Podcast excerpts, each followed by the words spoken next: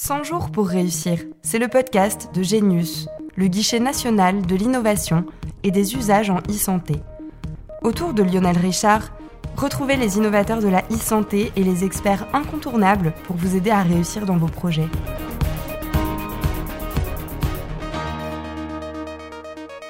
Bonjour à tous, vous écoutez 100 jours pour réussir, le podcast à destination des innovateurs et entrepreneurs dans le numérique en santé, mais aussi de toute personne curieuse de ce domaine. Ce podcast est produit par Genius, le guichet national de l'innovation et des usages en e-santé. Pour cet épisode consacré à l'importance et à la difficulté d'inclure les compétences réglementaires dans son projet d'innovation en santé, j'ai le plaisir de recevoir Claire Nassier, Education Project Manager à EITL, un réseau d'excellence pour la santé des patients en Europe, cofinancé par l'Union européenne.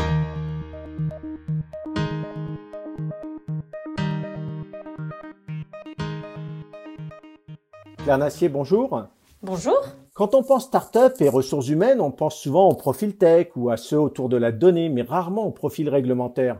Pourtant, innover en santé implique généralement de maîtriser de nombreux aspects réglementaires. Pourquoi le réglementaire est-il le parent pauvre de cette vision d'équipe pour innover en santé?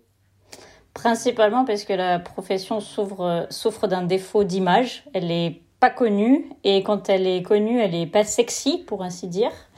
Euh, elle souffre d'une image euh, d'un métier de niche trop technique, euh, trop technocrate.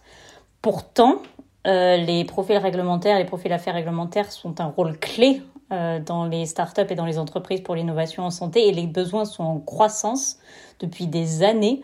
Depuis des années, c'est très difficile d'attirer et de recruter ces, ces, profils, que ce soit pour les startups, pour les PME, pour les grands groupes, pour les organismes notifiés. Dans tous les pays de l'Union européenne, c'est très difficile de les attirer et de les, et de les recruter. Et peut-être permettez-moi de revenir sur la, réglementation euh, européenne, la MDR en anglais, Medical Device Regulation, qui a souvent été présentée comme une, sous une optique un peu contraignante, c'est-à-dire qu'elle rajoutait euh, tout un set de contraintes, mais le, l'esprit de cette nouvelle réglementation, c'était vraiment la sécurité du patient et s'assurer que les produits, les solutions, les innovations en santé, qui à la fin nous touchent toutes et tous, ont un bénéfice médical positif.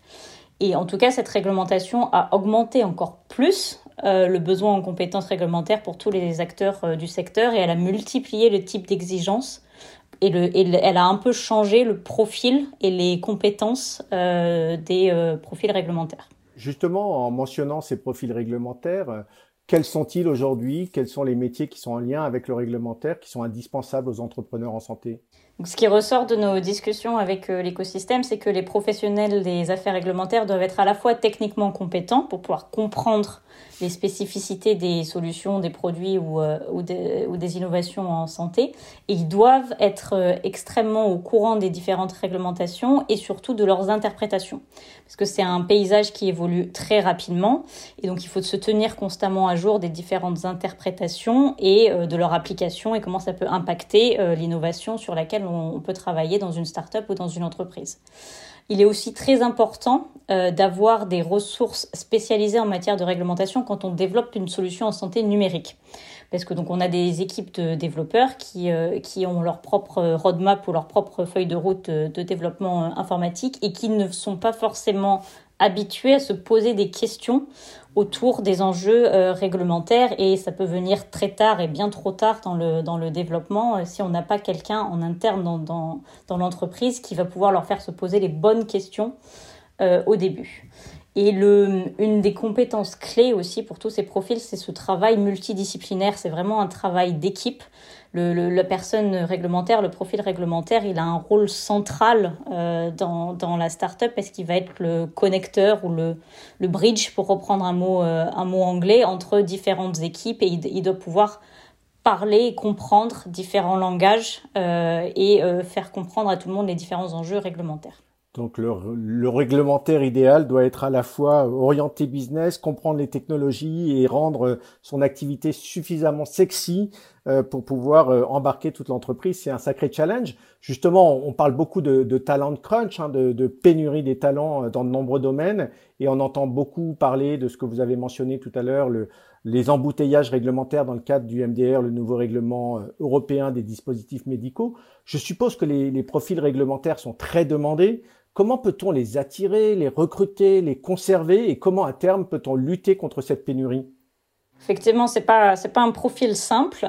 Euh, donc d'abord, il y a le, premier le, premier niveau, c'est le problème de communication dont on a pu parler au tout début. les, ces métiers sont très peu connus. Il y a un problème de, pour reprendre les mots de, de quelqu'un dans notre écosystème, une grande entreprise medtech, il y a un problème de marketing de la profession euh, réglementaire. Euh, il faut que le secteur apprenne à mieux euh, parler et marketer cette profession, notamment auprès des jeunes, mais aussi auprès des professionnels de santé qui ont un certain nombre d'années d'expérience dans le secteur et qui pourraient être accompagnés euh, euh, vers euh, une montée en compétences autour du réglementaire. Le deuxième sujet qui rend le, difficile le recrutement des équipes réglementaires, c'est aussi que souvent dans les startups, dans les entreprises, les entrepreneurs ont tendance à voir le, le, collègue réglementaire un peu comme une contrainte, un peu comme celui qui ralentit les choses, euh, celui qui peut compliquer euh, l'accès au marché, etc. Donc là, il y a, y, y a, vraiment un, un, changement, une révolution dans l'état d'esprit, dans la manière dont on voit ce métier et dont on voit sa place euh, à l'intérieur de la start-up et de l'entreprise, parce que c'est un rôle clé. Il est là vraiment pour accompagner le développement du produit, à la fois sur le côté compliance, mais aussi apporter son expertise sur les bénéfices bénéfices cliniques, sur le et, informer vraiment le, la feuille de route de, développement. Il n'est pas juste là pour euh, pour ralentir et pour euh, apporter une contrainte. Donc il faut dès le début intégrer le réglementaire dans euh, dans ces différentes feuilles de route, que ce soit la levée de fonds, que ça soit le développement, que ça soit le access to market et, le, et, le, et le remboursement. Euh, et euh, vraiment, je pense qu'avec ce changement un peu d'état d'esprit, ça rend le métier euh, réglementaire, Medical Affairs Lead, Chief Medical Officer, peu importe comment on l'appelle dans les différentes startups, ça, ça, ça rend ce métier stratégique et vraiment central au succès et à la croissance de, la startup. Et comment à terme on lutte contre cette pénurie de, de compétences, de, ressources réglementaires? Il y a un gros enjeu à long terme de formation aussi, euh, parce que c'est un, c'est un périmètre qui est un enjeu qui a été euh, sous-investi pendant des années euh, dans les différents pays de l'Union européenne. Et donc, le gouvernement français investit 80 millions d'euros pour la formation de 200 professionnels sur les cinq prochaines années. Là, on commence en 2022. L'Union européenne investit aussi beaucoup sur les, les enjeux réglementaires, mais il n'y a pas pour le dire franchement, il n'y a pas encore assez de formations diplômantes euh, qui s'adressent à des étudiants et qui sortiraient, euh, après sur le marché pour devenir euh, profil d'affaires réglementaires. Donc il y a ce sujet de formation continue qui est essentiel. Euh, comme je l'ai dit avant, il est, assez difficile d'être jeune dans le domaine des affaires réglementaires. C'est quelqu'un d'autre dans l'écosystème qui nous a dit ça.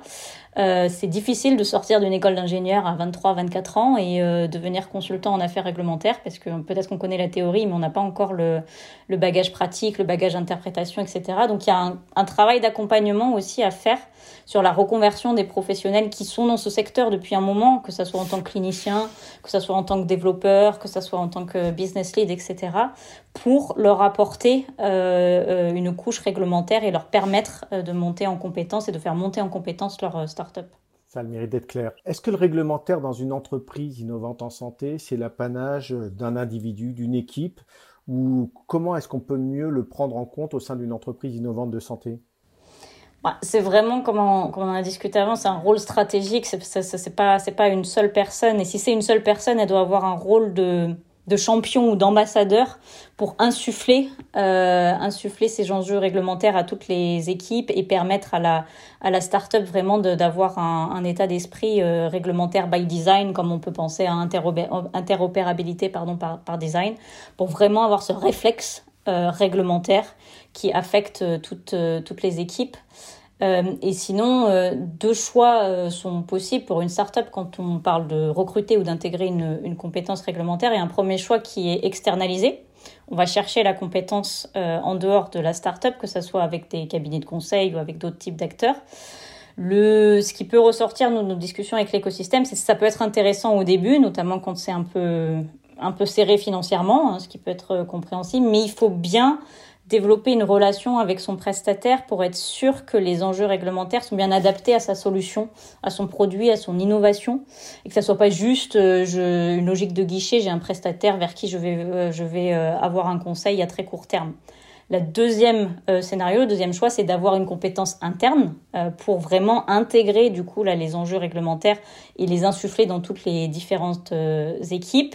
Ça peut être difficile à faire comme choix, notamment au début du développement d'une startup, et ça demande un certain investissement. On l'a dit, c'est pas des profils simples à trouver, c'est des, gens avec des compétences assez complexes.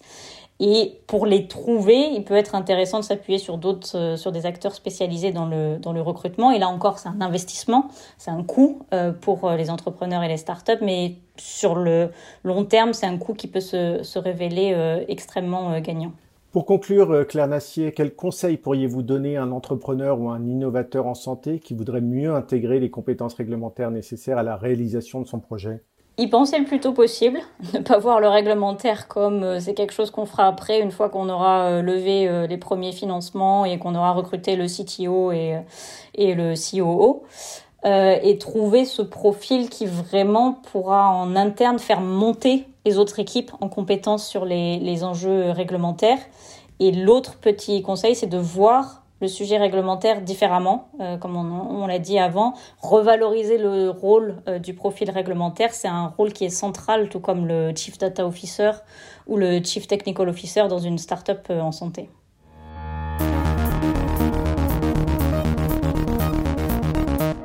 Claire Nassier, merci beaucoup. Notre épisode touche à sa fin. Merci de nous avoir écoutés. Nous remercions encore notre invité pour sa disponibilité.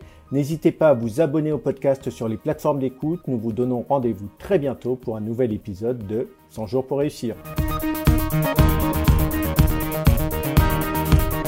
Celles et ceux qui font la e-santé d'aujourd'hui et de demain sont sur le podcast de Genius.